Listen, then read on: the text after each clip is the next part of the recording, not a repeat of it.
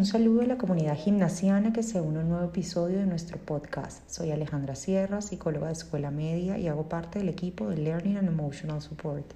En el episodio de hoy estaremos conversando sobre los desafíos emocionales que hemos enfrentado como comunidad ante el regreso a esta nueva normalidad.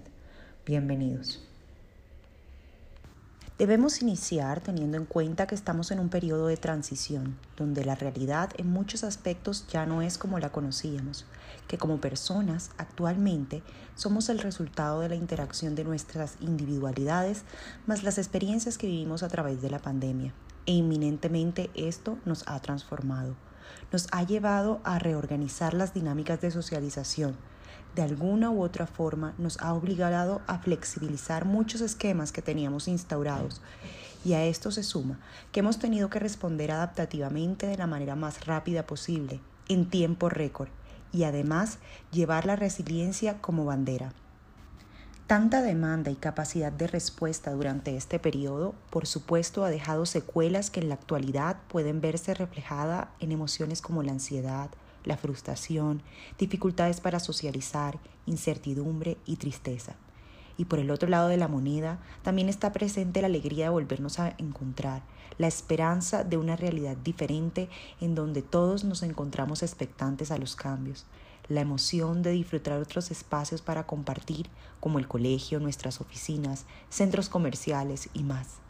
Sí, Estamos empezando como comunidad a reconectarnos, a entender las normas implícitas que como sociedad estableceremos en esta nueva realidad. Y por supuesto, esto toma tiempo. Sí, toma tiempo. Toma tiempo entender que nuestras niñas y adolescentes son una generación que le ha tocado madurar de una forma diferente, que han desarrollado unas habilidades que no habríamos imaginado antes, que han perdido un tanto de experiencias que hubiésemos querido que vivieran, pero que al final eso nos obliga como adultos protectores a estar preparados para ser quienes le modelemos y guiemos la forma como deben gestionar sus emociones, hacerles saber que en ocasiones está bien no estar bien, que hace parte del camino reconocer las preocupaciones como oportunidades para crecer, hacerles sentir que los espacios de diálogo están presentes como familia y comunidad, que nuestro único fin es construir a partir de las experiencias que están viviendo en este periodo. Mostrarles este evento como una oportunidad para ser más tolerantes y respetar las diferentes posturas que podrán encontrar.